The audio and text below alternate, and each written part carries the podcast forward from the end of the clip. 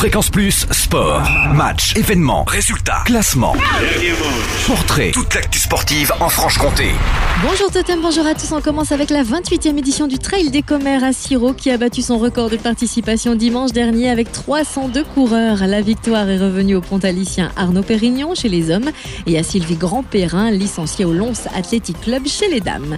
Côté foot, pour le sixième tour de la Coupe de France, Jura Sud s'est illustré face à Audincourt 4 à 1. Le tirage au sort du septième tour aura lieu demain à Paris à 11h30 avec l'entrée en liste des clubs de Ligue 2.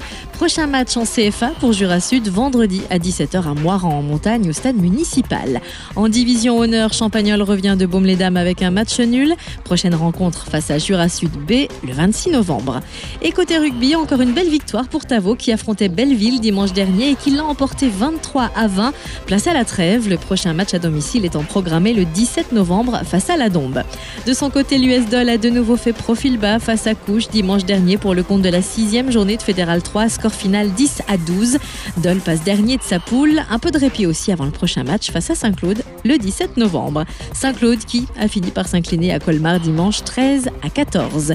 Et puis en hand, l'ESBF se déplace à Nantes samedi pour le compte de la huitième journée avant de recevoir Toulon-Saint-Cyr en huitième de finale de Coupe de la Ligue Allée le 8 novembre au Palais des Sports de Besançon à 20h30. De son côté, l'ESBM affronte Épinal samedi et puis direction Bordeaux le 8 novembre. On termine avec le basket en National 3, quatrième défaite pour le JDB face à Lons samedi dernier. Les Dolois se sont inclinés 70 à 79. Ils se rendront dans la banlieue de Moulouse samedi pour affronter l'ASSM de Psastat. De son côté, la Lons enchaîne sa quatrième victoire et devient co-leader du championnat. Les Lédoniens rencontreront Saint-Apollinaire samedi. Fréquence Plus Sport, retour sur les temps forts en Franche-Comté. Fréquence Plus